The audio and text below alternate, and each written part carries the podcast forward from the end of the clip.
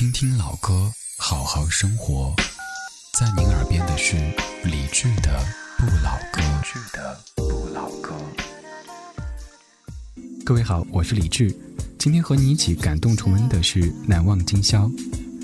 一九八四年，中央电视台春节联欢晚会上，作为结束曲，李谷一演唱了一首《难忘今宵》。从此以后，这首歌就成为历年春晚的压轴曲目，而这一唱就是二十多年。记得有人曾在网络上做过调查，央视春晚当中哪首歌曲让你印象最深刻？答案就是《难忘今宵》。关于这首歌，没有那么多复杂的故事，只有顺着时间的流淌去回忆。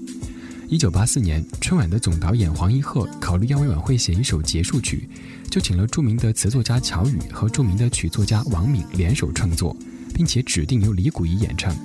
于是王敏便根据李谷一的演唱风格谱写了旋律，乔羽又附上了这首歌通俗易懂的歌词。只是难忘今宵的所有创作人员可能都没有想到，这首歌竟然可以如此大受欢迎，并且可以从1984年唱到今天。